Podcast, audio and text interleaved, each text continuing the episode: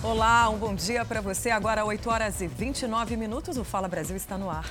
Muito bom dia. Quatro cofres cheios de dinheiro foram apreendidos hoje, depois de uma perseguição na zona leste de São Paulo. Maria Carolina Paz, um bom dia para você. Quanto tinha nesses cofres e como foi essa apreensão?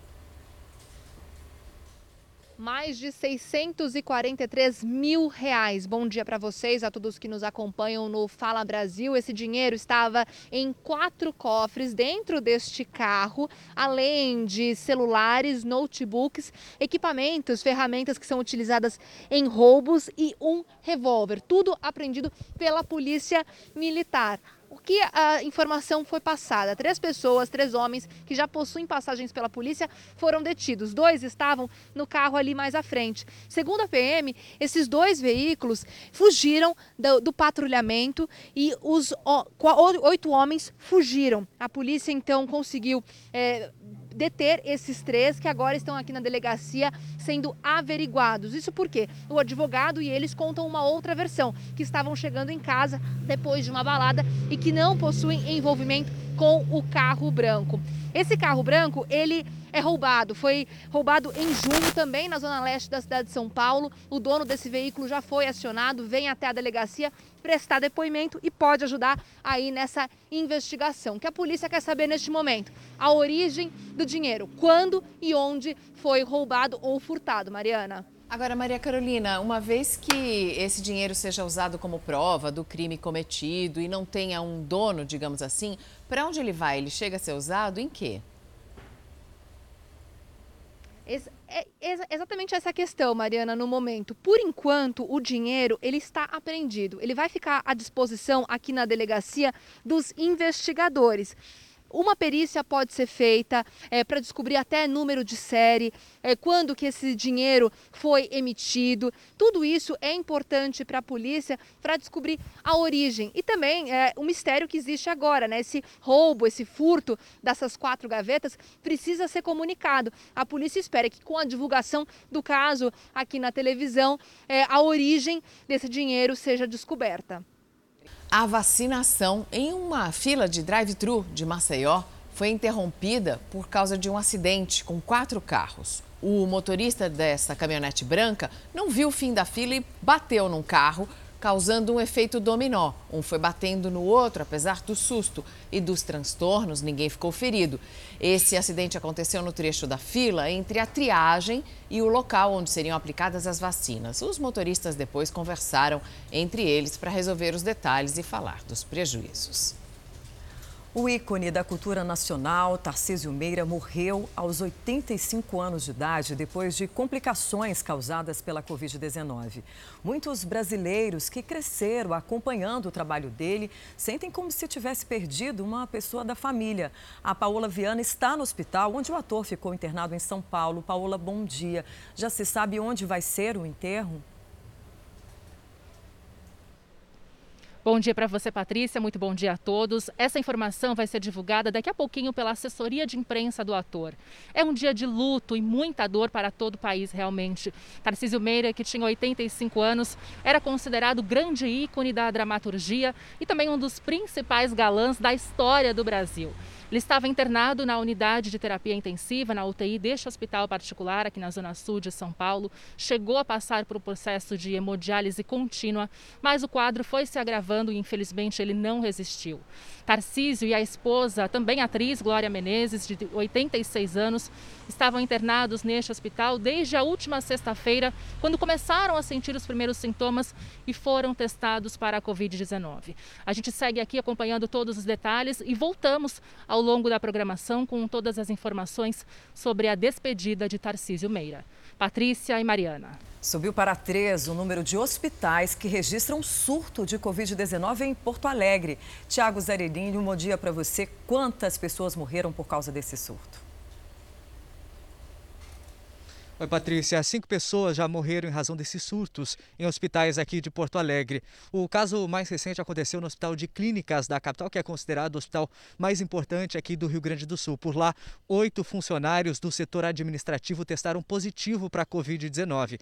Agora, na Zona Norte, no Hospital Conceição, a situação aí sim é bem mais grave. 66 pacientes e 23 funcionários foram contaminados com a doença. A direção do Hospital Conceição suspendeu as visitas até o fim do ano. Na zona sul de Porto Alegre, no Hospital Vila Nova, 42 pessoas foram infectadas, mas por lá a situação já é considerada controlada. A explicação para esse aumento repentino do número de infecções pode ser a presença da variante Delta. Mariana. Obrigada, Tiago. E o Rio de Janeiro retomou hoje a vacinação contra a Covid por idade, mas as doses só duram até sábado. Depois de dois dias de paralisação, o cronograma da prefeitura agora ficou assim: pessoas com 24 anos se vacinam hoje e quem tem 23 anos recebe amanhã o imunizante. Mas as doses que foram recebidas não são suficientes para continuar a vacinação na semana que vem. Numa sessão tumultuada, o deputado Ricardo Barros, o líder do governo na Câmara, irritou os senadores ao afirmar que a CPI da pandemia afasta do país as empresas interessadas na venda de vacinas. Ele negou envolvimento com corrupção no contrato do imunizante indiano Covaxin. Por várias vezes, Ricardo Barros disse que o presidente Bolsonaro nunca afirmou que ele estava envolvido em uma suposta fraude no contrato da Covaxin. Alertado pelo deputado Luiz Miranda, o presidente teria perguntado sobre Barros. O presidente nunca afirmou que eu estava envolvido no caso Covaxin. Ele perguntou. E aí, todas as falas do Luiz Miranda são nesse sentido. Ricardo Barros, que foi ministro da Saúde no governo Temer, seria responsável por levar intermediadores de laboratórios de vacinas ao Ministério da Saúde. Uma dessas pessoas seria Francisco Maximiano, dono das empresas Precisa e Global Medicamentos. Barros nega que tenha relações com o empresário. Na gestão dele no ministério, a Global chegou a fechar um contrato com a pasta. Por que o Ministério da Saúde, durante sua gestão, fez o pagamento adiantado à Global Gestão em Saúde de 20 milhões de reais por medicamentos contra doenças raras? O pagamento feito por antecipação à Global é autorizado pelo Tribunal de Contas e este pagamento não foi por mim autorizado, mas foi feito pela minha equipe. Então, o, o pagamento é... foi autorizado, o adiantamento pelo Tribunal de Contas? Não, a norma do Tribunal de Contas é que autoriza pagamentos antecipados. Ricardo Barros também negou ter indicado Roberto Dias, ex-diretor de logística do Ministério, que teria pedido propina em uma negociação de vacinas. Eu não nomeei Roberto Ferreira Dias, não era indicação minha, portanto não era influência minha. A sessão foi suspensa duas vezes. O bate-boca começou depois que o líder do governo na Câmara, Ricardo Barros, afirmou que a CPI vem atrapalhando a oferta de vacinas para o Brasil. Espero que essa CPI traga bons resultados para o Brasil, produza um efeito positivo para o Brasil, porque o negativo já produziu muito afastou muitas empresas interessadas em vender vacina no Brasil que não se interessam Isso mais. Não é verdade, Isso não é verdade. Aí não dá. Não calunie, não cometa crime. Nós estamos de acordo. Por causa do clima tenso, a cúpula da CPI decidiu ouvir novamente Ricardo Barros em outra data. Mas dessa vez, ele virá como convocado e não como convidado. Nesse caso, Ricardo Barros é obrigado a comparecer à CPI e tem que falar a verdade, senão cometerá crime de falso testemunho. A Caixa Econômica divulgou o calendário do pagamento das últimas três parcelas do auxílio emergencial. Nathalie Machado, um bom dia para você. Como ficou o calendário? Olá, Patrícia. Bom dia, bom dia a todos. O benefício ele vai ser pago neste mês, em setembro e também em outubro. Agora, levando em consideração os critérios dos grupos ca cadastrados para receber esse benefício, como, por exemplo, a data de nascimento e também o número do NIS, que é o número de inscrição de identificação, desculpa, social. Um exemplo seria as pessoas que migraram temporariamente do Bolsa Família para o auxílio emergencial elas receberão entre o próximo dia 18 e 29 de outubro. Neste caso, o calendário segue o número do Com o fim do auxílio emergencial, o governo vai lançar em novembro o Auxílio Brasil, que vai substituir o Bolsa Família. E ontem, o presidente Jair Bolsonaro chegou a anunciar que a parcela eh, desse novo programa vai ser 50% maior do que é pago, por exemplo, no Bolsa Família. Então, esse valor deve girar em torno aí de 300 reais e não 400 reais, como previa inicialmente o presidente da República. Patrícia, Mariana. Ministro Alexandre de Moraes, do Supremo Tribunal Federal, mandou prender preventivamente e determinou busca e apreensão do presidente do PTB, Roberto Jefferson. Vamos a Brasília para falar com a Vanessa Lima. Por que motivo o Roberto Jefferson será preso, Vanessa? Bom dia, Mariana. Alexandre de Moraes atendeu a uma solicitação da Polícia Federal. Roberto Jefferson está sendo investigado por suposta participação em organização criminosa digital, que teria sido montada para fazer ataques à democracia. A organização estaria dividida em núcleos, incluindo um responsável pela publicação de vídeos e o outro pelo financiamento. A Polícia Federal faz buscas por Roberto Jefferson nos municípios de Resende e Levi Gasparian, no sul do Rio de Janeiro. Mariana. Obrigada, Vanessa. E no mesmo dia em que o Tribunal Superior Eleitoral anunciou medidas para tornar as urnas eletrônicas mais seguras, o presidente Jair Bolsonaro disse que diminuiria a pressão pelo voto impresso.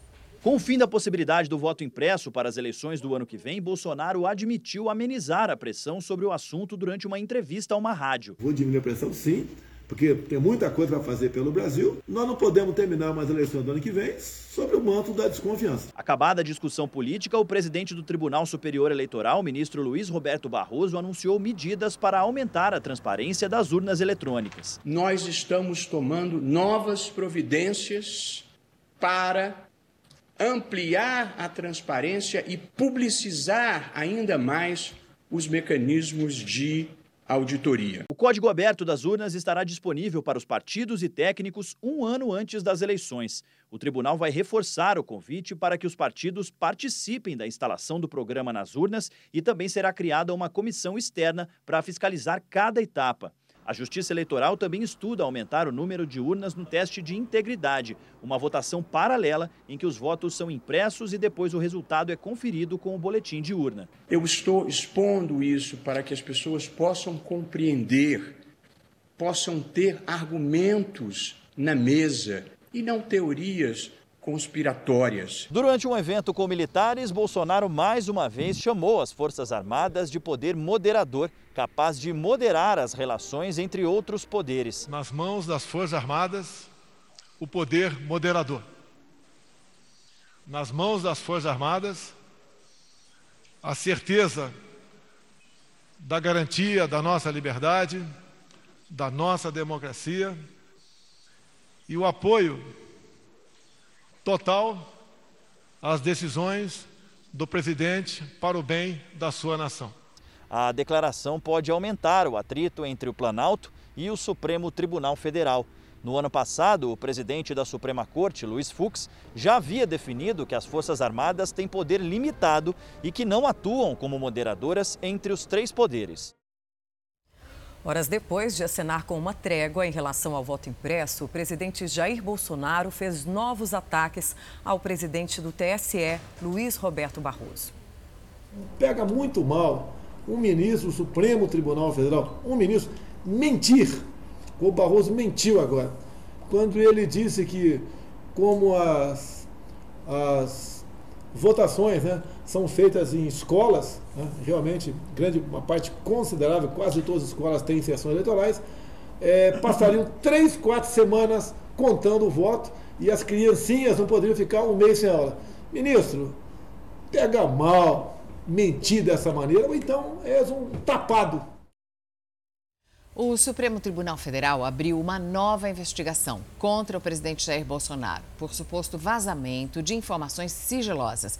A gente volta a conversar com a Nathalie Machado para saber qual foi a reação do presidente, Nathalie. Mariana Bolsonaro declarou em uma transmissão em uma rede social que considera essa investigação uma intimidação pelo fato dele defender o voto impresso. Essa investigação ela foi aberta pelo ministro Alexandre de Moraes depois que o Tribunal Superior Eleitoral apresentou uma notícia crime contra o presidente pela divulgação nas redes sociais no último dia 4 de um inquérito da Polícia Federal sobre a invasão por hacker ao sistema do tribunal em 2018. O deputado federal Felipe Barros também foi incluído nesse inquérito. Moraes determinou ainda o afastamento do delegado da Polícia Federal responsável pela investigação, Vitor Neves Feitosa Campo. E o ministro Dias Toffoli, também do Supremo, determinou que o procurador-geral da República, Augusto Aras, se manifeste sobre os ataques de Bolsonaro às urnas eletrônicas. Patrícia Mariana. E a partir da próxima segunda-feira, as vacinas remanescentes contra a Covid-19 vão ser usadas para a segunda dose na cidade de São Paulo, a famosa Xepa. O Bruno Piscinato está ao vivo com a gente. Isso serve para todos os imunizantes. Bom dia para você.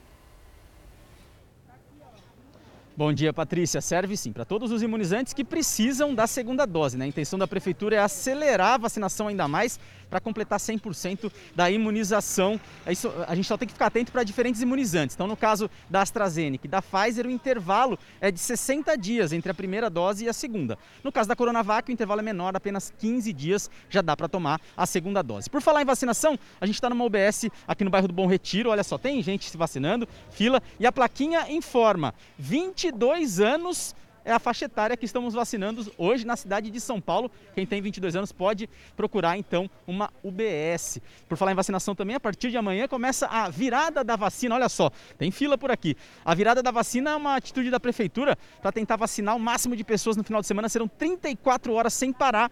Pessoas com 18, 19, 20, 21 anos vão poder se vacinar nesse final de semana. Informação importante sobre a AstraZeneca, a segunda dose da AstraZeneca. Ontem algumas pessoas não encontraram em mais de 200 postos na cidade de São Paulo. A prefeitura disse que a partir de hoje volta a normalizar 200 mil doses da AstraZeneca vão ser distribuídas para quem precisa da segunda dose. Mariana. Obrigada, Bruno. O presidente do PTB, Roberto Jefferson, acaba de ser preso pela Polícia Federal. A gente volta a falar com a Vanessa Lima, em Brasília, que tem as informações ao vivo. Vanessa.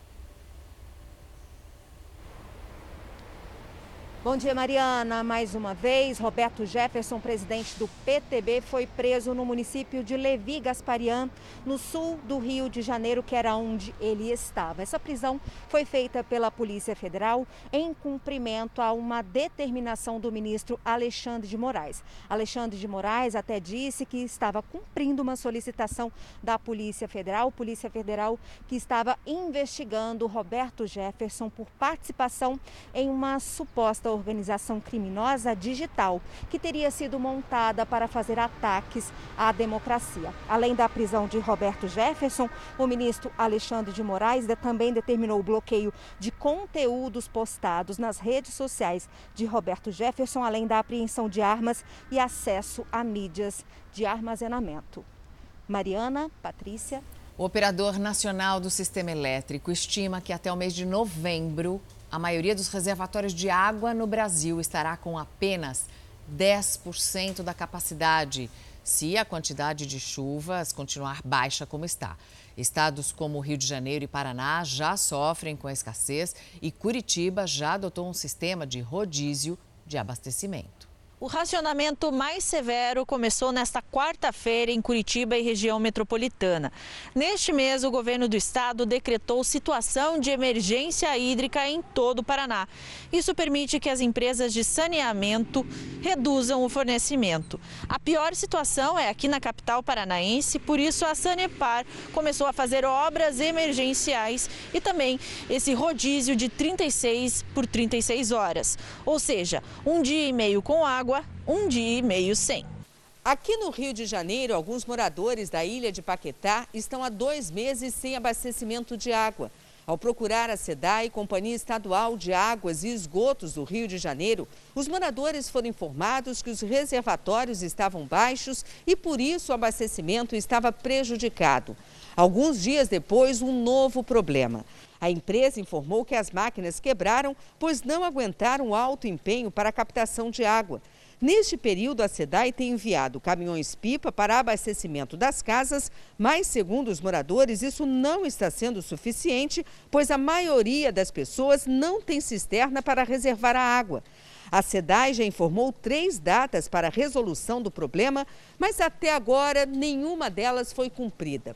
Os reservatórios de São Paulo ainda não atingiram o nível crítico da última crise hídrica de 2014. As represas dos sistemas Cantareira, Alto Tietê e Guarapiranga, principais responsáveis pelo abastecimento de água em São Paulo, estão com a capacidade acima da média histórica. Mas o cenário de escassez pode se espalhar por todo o Brasil. Segundo um órgão federal, se a falta de chuva se mantiver, a maior parte dos reservatórios do Brasil deve chegar ao mês de novembro com apenas 10% da capacidade. E olha, os donos do carro roubado, onde a polícia encontrou hoje cofres com 650 mil reais, já foram até a delegacia para reconhecer o veículo. A apreensão aconteceu na zona leste de São Paulo. Agora, a investigação tenta descobrir a origem desse dinheiro. As notas estavam separadas e distribuídas em quatro cofres tipo gaveta. A polícia também apreendeu armas, eletrônicos e dois relógios de luxo. Os suspeitos estavam em dois carros. Os cofres com 650 mil reais foram encontrados neste branco, que foi roubado e teve a placa clonada. A perseguição começou porque a polícia percebeu que tinha algo de errado e pediu para os motoristas pararem. Eles não respeitaram a ordem e fugiram. Na sequência, seguiram a fuga, mas dessa vez a pé. Três suspeitos foram detidos e cinco conseguiram fugir. Todos os três têm passagens, inclusive por roubo. É, a princípio, eles negam o fato, negam correlação, porém tentaram se evadir juntamente com os outros. Mas o advogado alega que eles não têm ligação com o crime. Eles estavam chegando da balada, estavam dentro do carro, para estacionaram para para deixar o menino que morava lá, tanto que tiraram o menino de dentro da casa dele e vieram para averiguação. É, por enquanto eles estão aqui como averiguados e não tem nem por que eles estarem detidos lá. A investigação vai confirmar se há ligação e a origem do dinheiro que ainda não foi explicada. Se você tem uma denúncia ou uma sugestão de reportagem, mande para o nosso WhatsApp. Anote o número 11 997 79 7777. Você também pode participar pelas nossas redes sociais usando a hashtag Fala Brasil. Comente as nossas reportagens, dê a sua opinião. Seis décadas de carreira, dezenas de filmes, novelas e peças de teatro. Tarcísio Meira deixa uma lacuna no mundo das artes e também na vida dos brasileiros. Tarcísio Meira conseguia ser protagonista em qualquer interpretação.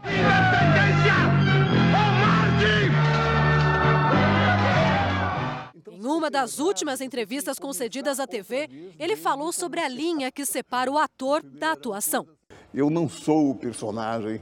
Há colegas que são personagens. Eu não. Eu, o personagem está lá e eu estou cá. Mas eu procuro entendê-lo, procuro saber o sentimento dele e passar a verdade dele. Foram mais de seis décadas no teatro, na TV e no cinema. Um legado de mais de 20 filmes, 30 peças e cerca de 80 atuações na televisão. Ele foi único um dos maiores atores do nosso país, uma das pessoas mais gentis que eu conheci. Tive a grande alegria de poder contracenar. Toda perda é lamentável, mas quando se trata de alguém com um significado tão grande, nos parece que a perda é ainda maior. Tarcísio de Magalhães Sobrinho nasceu em São Paulo. Estreou no teatro em 1957 e quatro anos depois na TV, onde contracenou com Glória Menezes pela primeira vez. Os dois foram casados por 59 anos. Tiveram um único filho, o também ator Tarcísio Filho. Na sexta-feira passada, Tarcísio foi internado e diagnosticado com a Covid-19. Precisou ser entubado e submetido a hemodiálise contínua, mas morreu nesta quinta-feira. Glória também foi internada com a doença, mas o quadro dela evoluiu com menos gravidade. O casal era reconhecido por ter uma das uniões mais duradouras do meio artístico. É muito tempo. É, é um tempo suficiente para conhecê-la bem, para dividir com ela muitas alegrias, muitas. Mas temos sido felizes. Eu espero que todos tenham essas alegrias que nós temos. E não tenho outras palavras a dizer a não ser obrigado, obrigado e para sempre. A gente volta a falar ao vivo com a Paola Viana para saber das informações sobre a despedida a Tarcísio Meira. Já foram divulgadas essas informações? Já sim, Mariana, bom dia para você mais uma vez. O corpo do ator Tarcísio Meira vai ser cremado no Horto da Paz, Tapecerica da Serra, região metropolitana de São Paulo, entre 3 e 4 da tarde. Vai ser uma cerimônia bem simples, somente para a família e os amigos mais próximos. Tarcísio Meira, grande ícone da TV brasileira, ficou internado durante seis dias neste hospital particular aqui na Zona Sul de São Paulo. Chegou a passar por um processo de hemodiálise contínua, mas morreu por complicações da Covid-19 no finalzinho da manhã de ontem. A atriz Glória Menezes, casada com o ator por quase 60 anos, continua internada aqui em observação, sendo vista por toda a equipe médica e, por enquanto, ainda não tem previsão de alta. Foram muitas homenagens ao ator e artistas falando sobre o legado que Tarcísio Meira deixa para a história da TV brasileira. Patrícia. Verdade, Paulo. Obrigada pelas informações. Autoridades de saúde dos Estados Unidos aprovaram a aplicação da terceira dose da vacina contra o coronavírus. A dose de reforço vale apenas para pessoas imunossuprimidas, como quem recebeu o transplante de órgãos, por exemplo. São pessoas que correm maior risco de ter infecções graves. A recomendação é que ela seja aplicada pelo menos 28 dias depois da segunda dose dos imunizantes da Pfizer BioNTech e da empresa Moderna. Dois homens foram presos nos Estados Unidos por forjarem o certificado de vacinação. Eles foram pegos no aeroporto do Havaí depois de uma denúncia anônima. Agora vão ter que cumprir pena de um ano de prisão ou então pagar multa de até 5 mil dólares, o que equivale a mais de 26 mil reais.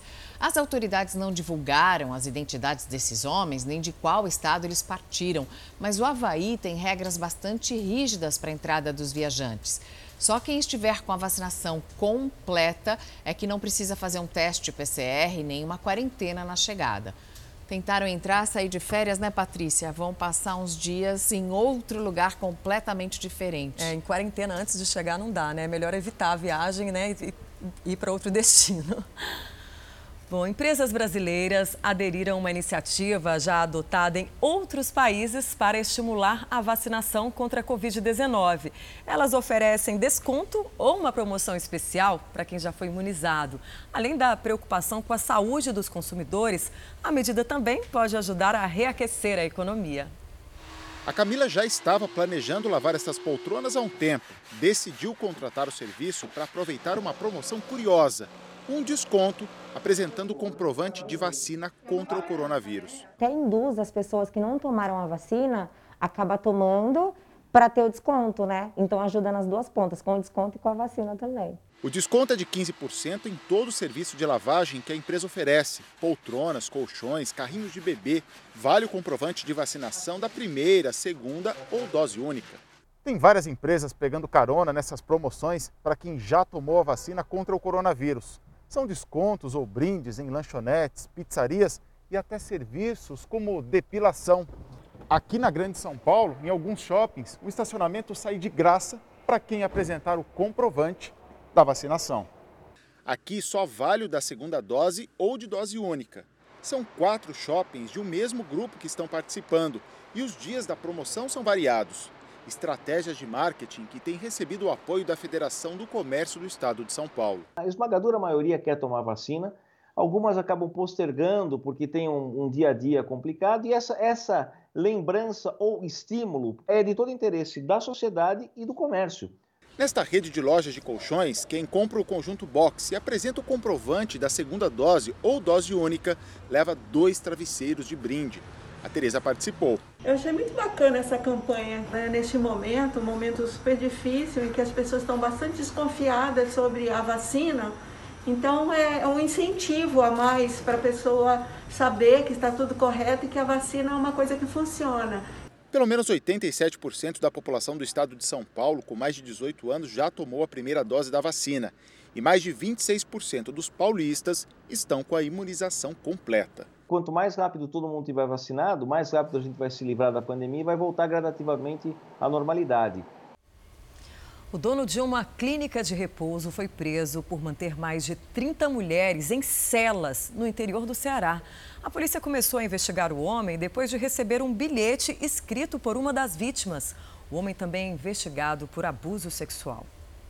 O local abrigava idosas internas com problemas psiquiátricos que tinham entre 30 e 90 anos de idade. Os policiais flagraram as mulheres presas em celas com cadeados sem condições sanitárias. O caso foi descoberto por causa deste bilhete. Uma interna entregou papel para uma irmã. No recado, ela contava que estava sofrendo abuso sexual na clínica.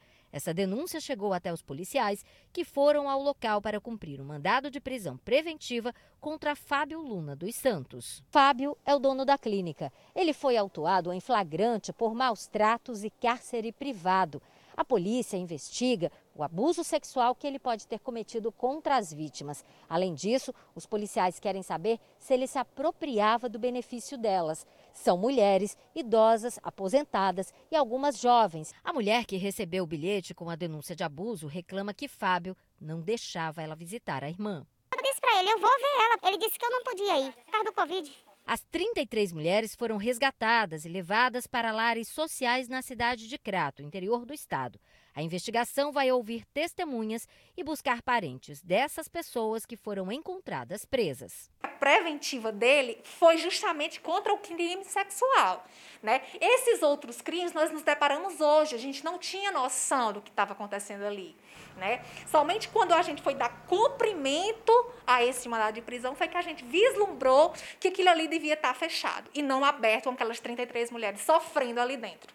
Você já participou de um bolão da Mega Sena? E o que faria com a sua parte de um prêmio de 60 milhões de reais? Um grupo de bombeiros da cidade de Mojimirim, no interior de São Paulo, ganhou essa bolada no último sorteio. Além do prêmio principal de quase 61 milhões de reais, os 53 sortudos também acertaram duas quinas no valor de pouco mais de 80 mil reais. A notícia movimentou o município de 100 mil habitantes e a casa lotérica de onde saiu o bolão ficou famosa e começou a atrair mais apostadores. Recebemos até telefonema de outra cidade querendo saber de bolão para comprar bolão nosso. Esse grupo começou a apostar há cerca de dois anos e sempre nos mesmos números. Os bombeiros não tiveram suas identidades reveladas e agora têm até três meses para resgatar os prêmios. E você vai conhecer agora duas amigas de 84 e 69 anos que resolveram provar que a idade mais avançada não impede ninguém de buscar conhecimento. Elas agora frequentam uma sala de aula pela primeira vez. Estão aprendendo a ler as vizinhas Santilha, de 69 anos, e Custódia, de 84, têm algo em comum além de uma sólida amizade. Ambas nunca tiveram a chance de estudar. Santilha, porque teve que ajudar o pai na colheita de cacau no interior da Bahia. Meus pais não deixavam eu estudar. Eu me matriculei na escola, escondido, né? Fiz estudo escondido. Aí me tirou e me levava para a roça. Custódia também não estudou porque trabalhava na roça. Eu quebrei pedra, eu plantei colonhão para os outros. Eu panhei café, ó, coisa fácil para café, é o serviço mais fácil. Eu capinei, eu quebrei milho. E depois porque casou nova, ainda com 15 anos. A vida não foi fácil, mas mesmo assim, Santilha criou cinco filhos e Custódia quatro. Todos bem encaminhados na vida. Mas uma coisa ainda incomoda: o fato de não serem alfabetizadas. Eu sempre quis ler. Você pega, tem um papel, ai meu Deus, tem que procurar alguém para olhar para mim. É triste. Meu filho é ruim, a pessoa que não sabe ler. É cego. A pessoa que não sabe ler é cego, é mudo e surdo. E é atrás de mais essa vitória que elas estão indo agora. Antes de sair de casa, tem que ficar bem arrumadas. Depois de prontas, as duas se encontram e seguem, sempre juntas, para a escola. Acordar de madrugada para encarar o trabalho duro na lavoura. Deixar as crianças em casa para trabalhar como empregada doméstica. Criar os filhos sem a ajuda de ninguém. Ao longo da vida, foram muitos os desafios que essas duas tiveram que enfrentar. Mas agora, apesar da idade, elas estão prontas para outro: o desafio de aprender a ler e escrever.